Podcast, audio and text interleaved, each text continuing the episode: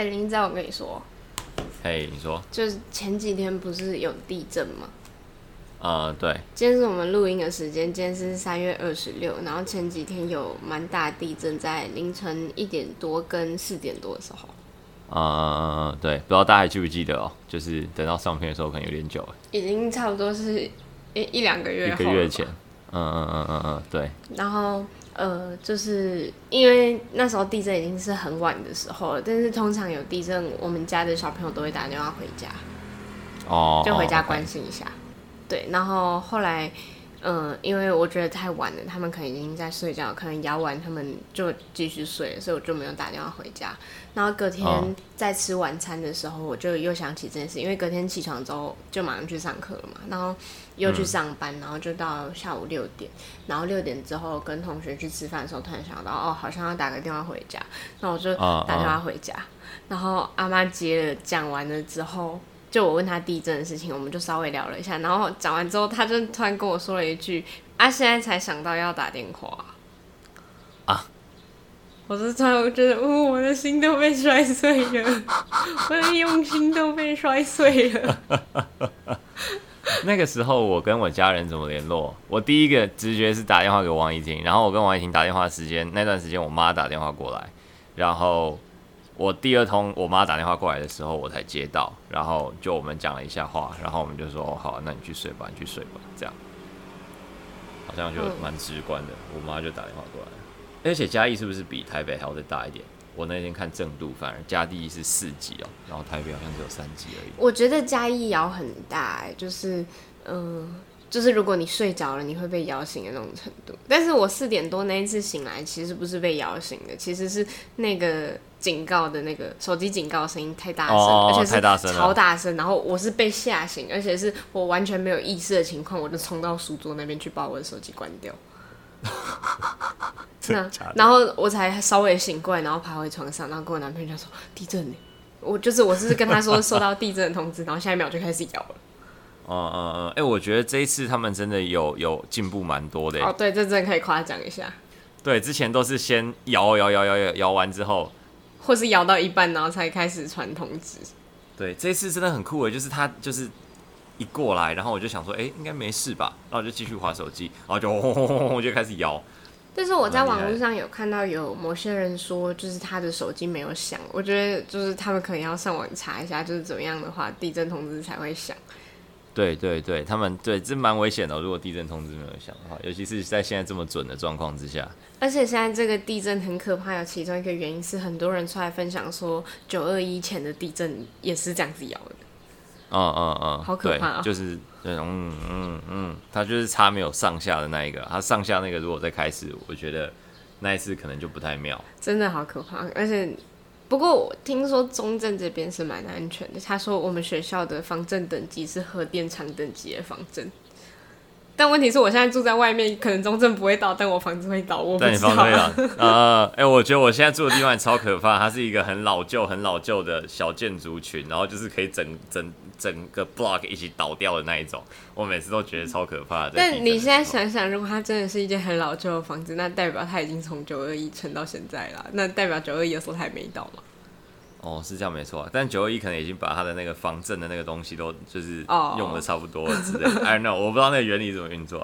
But anyway，扯远了，扯远了。我们今天要来聊的呢是刚才杨永金跟他阿嬷的故事。我们接下来聊聊情绪勒索、情勒的经典语录哦。没错。好，那我们就开始吧。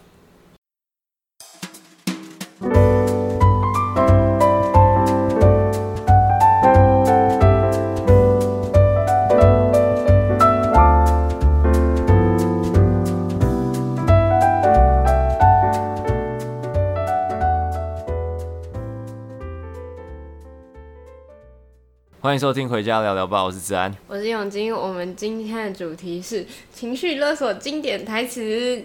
哎呦，你今天没有想一个好玩的？我以为你刚才又会那个超级瞬间就那个 come up with 的好玩的台词。我刚刚本来有在想，但是你刚刚前面呃，就我们进主题之前，你说情，我们今天就是情绪勒索经典台词，我就想说，好了好了，不然就这个好了。好，还是，是，是很还是我们的主题就叫就就。放一句情绪勒索的台词啊！我们的还有什么？最可能有心没心啦之类的，不然就是放什么我是为你好之类的。哦，好啊，好啊，好啊，他们都已经知道了，然后他们再点进来再听我们讨论这个，看起来很像那个叫什么？哎、欸，什么意思？就是他的第一集，就是他要讨论说他的频道叫什么，但他的频道就已经叫什么意思了，好好笑。对对对，就是大家都知道结果是什么。就是、anyway，好啊，那那我们我们来讨论一些经典的台词吧。今天哎、欸，今天扯很久哎，今天我们前面就就闲聊了快五分钟吧，快五分钟，已经五分钟了。好，那我们赶快进入正题。好，那我们的第一句话呢，就是“我是为你好”。我是为你好，这句是我想到的，因为如果说到情绪勒索的话，其实我第一个想到的是这个，因为我觉得这句话不管是对方是你的什么角色都可以用，他不管是你的朋友，还是你的家人，还是你的就是你的对象，他都可以使用这句话。嗯嗯嗯，但是我其实因为我自己在情勒这件事情上，我觉得怎么讲，要么就是我很不容易被情勒，要么就是我觉得情勒没什么，就是我觉得。就是比如说有人讲我是为你好的时候，我就想说哦，那就就是哦，你可能真的是为我好吧，没关系。这样我觉得就会就是很容易就就很觉得它是一件很轻松的事情，或者是我根本就不会受它的影响。但杨永金好像就蛮容易感觉到自己被请了，但是还是被请了的。我超级容易被请了，因为。就是我其实已经非在那个当下非常的感受到对方在情绪勒索我，但是因为我很在意他的感受，所以我还是会被他请了。哦，就是我会马上就妥协，然后跟他说：“好啦好啦，那那不然就这样这样。”哦，那你有什么被情勒的经典的时候吗？像是比如说我是为你好，你可以想出什么样的情境？因为我真的对情勒这件事情不是特别懂。嗯，他可能会跟你讲说，就可能这件事情。你有一个好的方案，然后一个新的挑战可以去做。就你在工作上有一个新的，嗯嗯嗯、有一件新的挑战，然后你可以去做。但是这件事情可能会搁置下你原本一直在进行的，呃，那些呃很日常的那些工作。那有可能你就必须要停掉你现在这个稳定的工作，然后去做那个呃。现在你想要做那个创新的那个，但是你在跟家人讲这件事情的时候，他们会可能会跟你说，但就代表你可能不会成功，而且你就是不会得到任何的东西，然后他们可能就觉得你大大概率也不会成功，所以他们就会跟你讲说，你千万绝对不可以这样做。就是你去追求这件事情是错的，你应该要好好继续过下来这个稳定的日子，领这个稳定的薪水。然后他就会这样讲完之后，但其实你非常想要去做那件事，但他可能还是会跟你说：“嗯、呃，我是为你好，这件事情我是为你好，你这样做绝对是对的。”哦，OK，嗯，可是我会觉得他就是在把他的感受说出来啊，就是情绪勒索对我来说，他有点像是当一个人。把这件事情完全的敞开的跟你说的时候，然后，但是因为他把他的情绪施加在上面太重，然后你就会觉得你被这样的情绪压得喘不过气来，这是这样，这是情绪勒索的意思吗？对啊，但是有可能。就是他中间可能会附带着一点他对他自己的勒索，像是他可能会跟你讲说，那未来如果我生病了呢？你现在没有一个稳定的工作，那我生病了呢？所以谁要来负责我生病之后的这些事情？这个可能就有一点点。就是如果是一这样子来讲，或是或是可能现在你们真的缺钱，然后家人需要这，就是你们家需要这笔钱，但是你的家人可能就会告诉你，嗯、呃。就是你都没有在想我们，你没有在在乎其他人，你只在乎你自己。但有可能那件事情就真的是你梦寐以求，你这辈子都想完成一件事情。哦，OK。但这样我就会觉得家人好像讲的也没错啊，就是我们我们在做任何考虑的时候，好像就要真的都要考虑到家人。嗯，是我是不是太会替别人着想，还是怎样？但是我又不是一个会替别人着想的人。我不知道，我真的觉得你对情绪勒索很免疫，可是我我不是完全不晓得为什么。对啊，就是我就觉得这件事情就 OK，我我懂你的想法，但是但这个时候，比如说是我的话，那我就会把它纳入我的考量的变数啊，就是哦，没错，我的家人的确需要这笔钱，然后我现在也很想要做这样的事情，那我两件事情的 balance 到底是什么？就是情绪勒索对我来说，只是另外一个人在 offer 他开的条件。然后他 offer 完之后、嗯、，OK，I'll take it into consideration，就是哦，就是、你就要开始思考你到底想要什么东西。对啊，对啊，对啊，就是他会这样情绪勒索，表示他也有他一定有他的考量，就是他只是到最后把他的情绪跟你说而已。那我们不是应该都很喜欢对方把情绪跟我们说，因为我们很喜欢他嘛？就是对啊。在这个时候，他把所有情绪跟你说的时候，你会觉得他在勒索你。我就觉得这件事情超奇怪的，但是大家好像都有这样的问题，所以有问题的好像又是我。我就很想要了解这到底什么概念。哎、欸，但是我觉得你不太会被情绪勒索，可能有其中一个原因是因为你可以非常清楚的知道自己想要什么东西。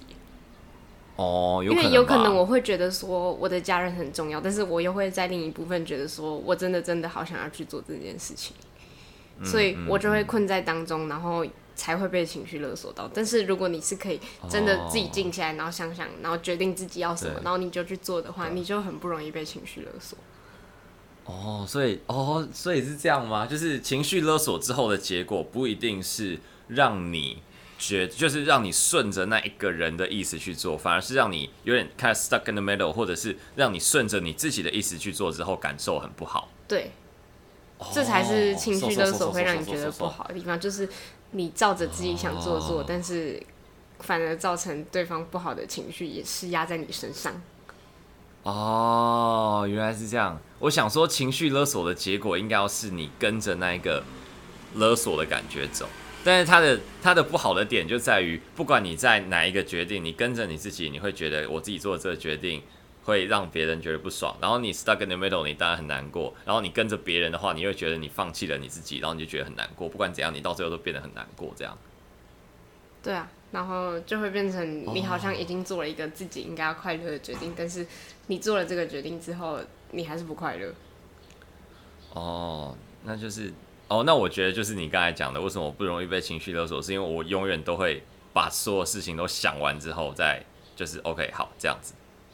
而且我觉得，如果是像你这样想的人，真的太容易去情绪勒索你，或是让你有这种不好的经验的人，你反而会很容易把它割舍掉。但是你的家人不是一个会做到这种事情的人，所以你就觉得还好。但是我觉得，如果是像朋友或是情人的角色这样子出现在你生活中，你可能就会很轻易的把他们割舍掉。哦，对啊，我就是想说你在开什么玩笑啊？嗯，那你真的是很，我觉得这是一个很，我觉得不被情绪勒索是一件很厉害的事情。嗯，但我觉得我就是家人这件事情，反而让我觉得，我不知道，有时候会是情绪勒索嘛。但我觉得，就是一开始的时候你会这样觉得，但到最后你就会觉得，好啦，其实好像，因为我到最后还是做了这个决定，所以这个决定好像三号还是对我来说是最好的。像是我在想。我们我们自己在想情绪勒索经典语录的时候，杨永金都是讲那些比较通用的，嗯，然后，但我都是在讲家人的，就是我觉得最让我有印象深刻的就是哦，那你就当做陪陪家人嘛，你就跟家人出去走走也好啊，这样，这个我就真的就我就觉得哦，好好好，对对对，就是他就戳到那个我最在意的事情，然后我就说好啊，好了，我去。但因为我这样，为什么不会觉得我被情绪勒索的原因？但我因为听到很多人都这样讲啊，就是大家都说这样被情绪勒索，但我不会觉得的原因是因为他真的戳到我觉得我最需要的东西，就是我真的很在乎家人，然后我并不会觉得说，因为他把这件事情点出来，然后我就觉得很受伤，就是啊，我在乎家人啊，对，所以我就跟着你去。哦，嗯，那我倒是没想过这件事情，但是。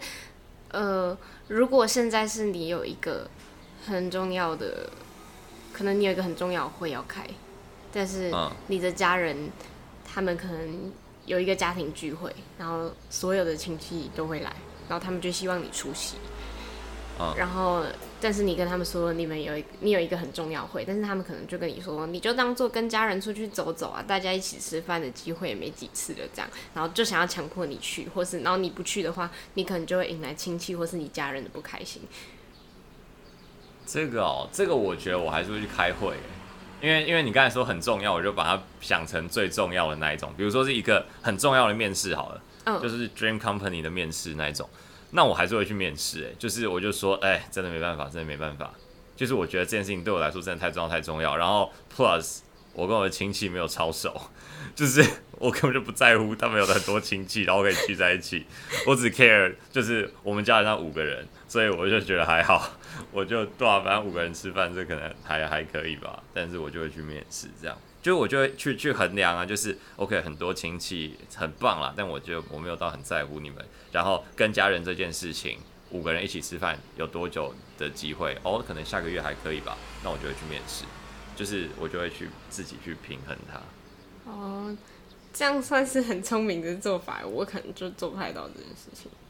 不然你会怎么选择？如果他就是你遇到这样子的情况，我觉得通常我可能还是会照着，就是如果那个会没有一定要到，就是他如果不是我来主持，然后不是非不是非我不可的话，我可能还是会被情绪勒索，然后我就我就去了。嗯，然后但是吃那顿饭的时候，我会很不开心，因为我会觉得我是被逼来的。哦，对，对，对，这样这样就情绪勒索成功嘛？因为你三个选择你都不开心啊。没错。那我就是一个很容易遇到情绪勒索，那就会变成我选择两个我都不开心。对啊，这样子人生过得好痛苦。就是容易被情绪勒索的人，就是会过得很痛苦啊。哦。这样是算什么？所以我是不 considerate，对不对？就是我根本就不 care 别人怎么想。就是 OK，我知道你会很难过，但是如果我强迫自己去跟着你做的话，我会更难过。所以我选择这个，就是就是让我比较开心的方法。哦。但但当然，我有考虑过你的难过会造成我的难过的这件事情。但是因为那个难过比我的开心还要再小一点点，所以我可以接受我的另外一条路。对。对啊。哦。你好会解决情绪勒索，害我有点聊不下去了。但是我觉得还是有蛮多的，就是就你写的这些东西是真的蛮，就我会觉得就是啊，你干嘛讲这个啊？你看我很为难呢。但是但是到最后还是会做出一个开心的决定。我觉得我只是会比较合理化自己的行为，但是我在做抉择的过程当中，我还是觉得嗯，就是嗯嗯。但是我们后来还有聊到一个，是我觉得就是我在想这个东西算不算，然后我问林子安，他非常。果断说算，这个绝对算。就是有些朋友会跟你说不揪我，都不揪我这样。啊啊啊！哎、欸，看我真的觉得是超级白的，就是啊就没有要揪你，就没有要揪你，这不是你的局。他 在那边不揪，哦然后你他在讲不揪的时候，你又想到就说，哎、欸，他其实也是就是怎么怎么讲，好像之前也才算是有在我们这个圈子，然后现在就他就慢慢淡掉，然后你讲这个就是很不中听啊。而且通常会讲这种话人，他们绝对不会只讲一次。啊、嗯，对对对对对对，就他们就会，或者是你在事后的时候，你就会听到说，哎、欸，谁谁谁说为什么我们没有邀他？就是我觉得是光这件事情就超奇怪，就是你一开始没有被邀请到一个聚会里面，你就不应该去 complain 说你为什么没有在那个聚会里面，因为他们就是没有要邀你，因为他们如果到最后突然想到说，哎、欸，看我们没有找林子安，他们一定会当下马上打过来跟你视讯。哦，oh. 对吧，就是啊，靠背，为什么没有想到他？就是这，不然就是大家就会跑过来打电话给你，不然就是大家会传讯息给你说，哎、欸，刚刚刚刚刚，下次要来，下次要来这样。但是你这种时候，你还是会觉得说，为什么他们刚开始没找你？那但如果这种时候你们已经想要这个人，然后你们还打电话给这个人，然后这个人还会跟你们讲说，好啊，都不揪啊，你们就是没有心而已啊，就是没有想到我，我就不重要啊，这样。这个时候，我觉得那个我就。不重要啊，这个就还好，就是因为他们主动打电话给你，那这个时候就说我更多了都不揪啊，这个时候就有点像半开玩笑性质，也不是半开玩笑，基本上就是全开玩笑的性质，因为就是他们有想到你，他们就只是真的在做这件事情的时候忘记你了。哦，oh. 对啊，但是我不会，但我知道有一些人会觉得说，如果我真的是这么重要，你就不会忘记我，然后就会把这个情绪施加在朋友身上，可是他们可能就真的只是忘记了啊，就是再怎么重要的事情都会忘记嘛。所以我是觉得就还好。所以你觉得反正我就不重要啊，这句话是 OK 的。反正我不知道看什么场合吧，看什么场合。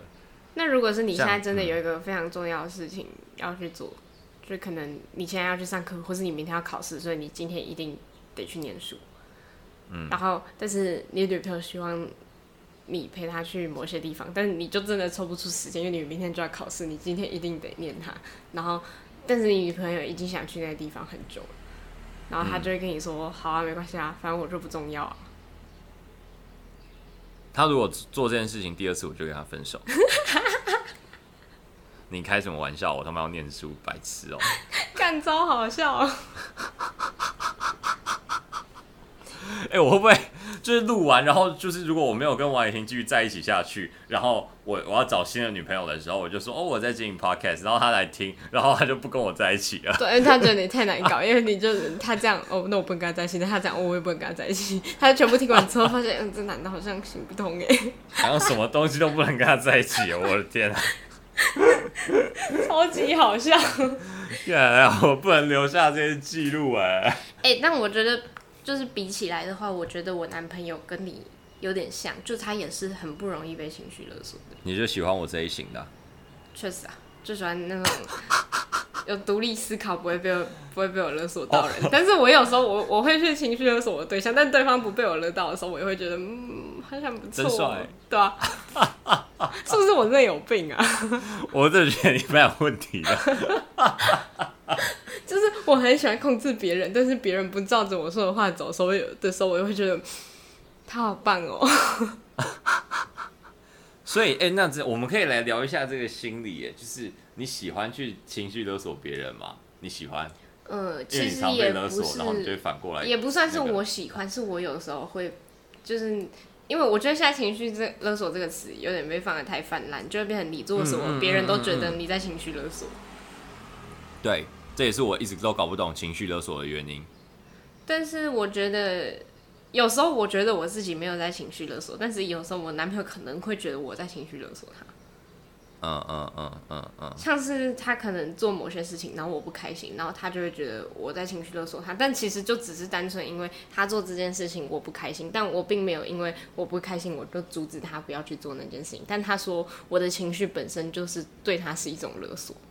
他那天是这样跟我讲的，可是我觉得不能这样讲，哎，就是你就是他本来就要有他的情绪，然后我也 appreciate，就是你因为我做的事情而有情绪，因为这表示你是在乎我的。嗯。但是多少多少多少，但是你就是我自己的决定，不能把我自己的决定或者是我自己到最后的不开心怪罪在你的情绪啊！我觉得这件事情超奇怪的。而且我也觉得。就是如果因为我不开心，就对他来讲是一种勒索，他就不能去做那些事情的话，会让我反而觉得我要表露我的情绪给他的时候变成一种压力。嗯，对啊，对啊，反向情绪勒索，一个情绪勒索的一个是一个循环线。你勒索我，啊、你也勒索我。这样到底要这样到底要怎么办？所以我才觉得情绪勒索这个，在我这边来说，在某些程度上是一个假议题啊，就是情绪勒索就是。当你把你所有的情绪跟对方讲的时候，才会发生的一件事情啊，对吧？嗯。依照你刚才的那个，对啊，那你又想要别人把所有的情绪都跟你说，嗯、然后又在把别人别人的情绪全部都跟你讲的时候，然后你又说你在情绪勒索我，那我到底要不要真诚对待你啊？对啊，这就是会让人家觉得很困扰的一个地方，而且我觉得情绪勒索应该是一个很偏激的东西，它应该要是已经有那个。出现非常明显的状况，就是他告诉你说你不能去做这件事情，你做这件事情我就要去怎样怎样怎样。但是我觉得，哦、对，对对对对对，这个我觉得就算，这个我觉得就算。但是我们的那个状况应该是，虽然我这样子，但是我还是同意你去做这件事情。我觉得这不能称作一个情绪勒索，因为因为人有自己的情绪本来就很正常。那我有可能你去做这件事情，我真的不喜欢你做这件事情，但我还是同意你去做，这不能称作一件情绪勒索的事情啊。嗯嗯嗯嗯嗯嗯嗯，就是对了，情绪勒索的最后的结果，就是他拿来勒索你的那个条件应该要超级严重，嗯，他才可以被称之为情绪勒索。就是你去的话，我会不开心，这超级不情绪勒索的，我觉得。但是我觉得现在很多人都把，就是你去怎样，然后我会不开心，然后你就说我在情绪勒索你，大家都把这这件事情绑得太，就是把它放得太大了。然后我就觉得很搞不懂现代人到底在想什么。因为以前大家觉得，以前的人把情绪勒索这个词放得太小，他们觉得一定要到你如果去做这件事情，我要去自杀，这样才会变成一件情绪勒索的事情。所以他们一直想要再重视这件事情，但我现在觉得有点矫枉过正了。对对对对对，就很夸张，就很夸张。就你不管对对方做什么，他都跟你讲说你在情绪勒索我。你在情绪勒索我嘛？这样也你是不是在情绪勒索？我觉得哦，我真的不行啊！我要倒了，我要倒了。对啊，而且一直被说你在情绪勒索我。就比如说你，就比如说你跟我说我迟到，你很不开心。嗯。然后我就跟你说我在情绪，你在情绪勒索我。我对你也是一种情绪勒索。这个超级莫名其妙，就你迟到我不开心，不是一件很合理的事情吗？对啊，对啊，对啊，对啊。但就算你是因为很很迫不得已的事情迟到，但是我在那里多等了一两个小时，我是真的觉得很可能很热，然后很累，我不开心也是一件正常的事情啊。而且你迟到就是真的啊。嗯嗯。就算你是迫不得已，但你迟到就是真的。但我也是站在那里等着你来，这样啊。对啊，所以就是。对啊，就是他已经 suffer 这么久了，然后他不开心是蛮正常的。对，所以我希望大家有在听这一集的听众，大家可以比较深刻减少使用。对对对对，减少使用“情绪勒索”这个词。我们剩五分钟，我们来谈一下，到底怎么样才是可以？我我们来来定义一个我们的那个回家聊聊 bar 情绪勒索的 standard，好不好？好啊。就是什么样才是情绪勒索？比如说，因为到最后的那个要拿来威胁的那个人要是重的。但是我们的确觉得自杀这件事情又把它说的太小了，那他到最后应该要是什么样的一个结果，才算是就是中庸的结果？嗯，我觉得最后的决定就取决在于那个人到底同不同意你去做这件事情。哎，可是我有时，如果像你刚刚讲的那个第一个情况，你的家人不同意你去做这件事情，因为他们觉得你不会成功。我觉得算是情有一点点情绪勒索，但是还好。就是如果他们最后还是让你去做你想做的事情，就还好。但是他们如果已经很明确告诉你说你绝对就是不可以去做这件事情，我觉得就是情绪勒索。哦哦哦！我觉得是他最后决定他要不要干涉你。可是他要怎么干涉我？我要去做这件事情，那他可能就是哦，可能他不同意，然后他就跟我断绝联络，对，这样子就算是情绪勒索。对。哦，所以我觉得结论应该是他要不要干涉你。嗯嗯，就他如果只是告诉你说，现在这个情况下我们真的可能需要这笔钱，然后跟你讨论说希望你可以这样做，那我觉得他不能算是一种情绪勒索。但是他如果告诉你说，我们现在就是要这笔钱，你绝对不可以去做那件事情，你做这件事情的话，你就是不孝，我要跟你断绝关系，这样就是情绪勒索。哦，OK，就是要偏激吧？哦，要偏激一点才算情绪勒索，应该是吧？是吗？那如果是男女朋友呢？就是像刚刚才男女朋友是什么？反正我就不重要啊。嗯、然后我就是我就留下来念书了。那他的干涉可能会是什么？他的干涉可能会是说，你今天就是要留在这里陪我，不然我就要跟你分手，不然哦，你今天就不要再见到我了之类的。哦，OK OK OK。所以就是因为通常情绪勒索会发生在任何一个关系里面，就是不管你是什么样的关系，那通常。把关系断绝这件事情，或者是，嗯，对，就是把关系断掉这件事情，应该算是最严重吧，就代表这段关系就是结束了。对，因为他也是因为在现代社会，因为你刚才在讲说，就是他到底有没有干涉你去做这件事情，然后我又回来想想，就是现在大家在谈情绪勒索，很多都是大人在谈，但大人基本上没有人可以干涉你任何事情，除了法律。嗯，所以我刚才就在想，我到底要怎么干涉他不要去做这件事情？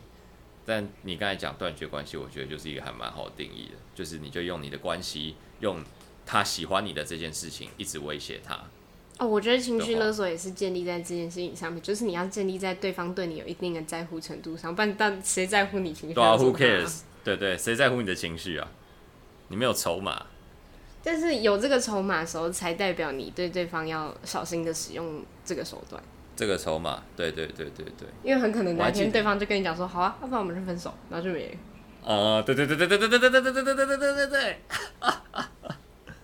而且我觉得，如果情绪勒索成功了一次两次之后，他就会觉得这个方法是可行的，然后后面他就会一直出现。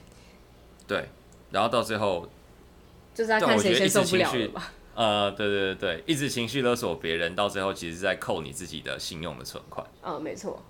就存钱跟提钱的概念嘛，这好像是某一个，我那个时候在教会的时候，然后有一个就是在台上会讲话的那个人，他好像也是一个像是传道人之类的吧。Oh. 然后说他跟他老婆就是每次比如说吵架，然后这样子的话，他们就是在从他们的。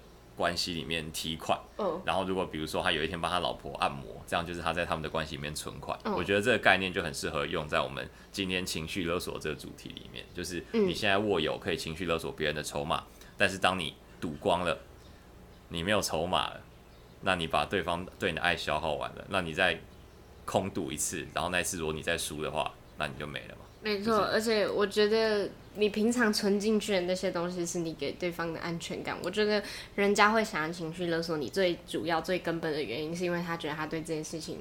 没有安全感，像是像刚刚讲的那些情况，有可能你的家人就是觉得说，会不会你去做你想做的事情，然后你根本就不在乎我们的死活，这是他的不安全感。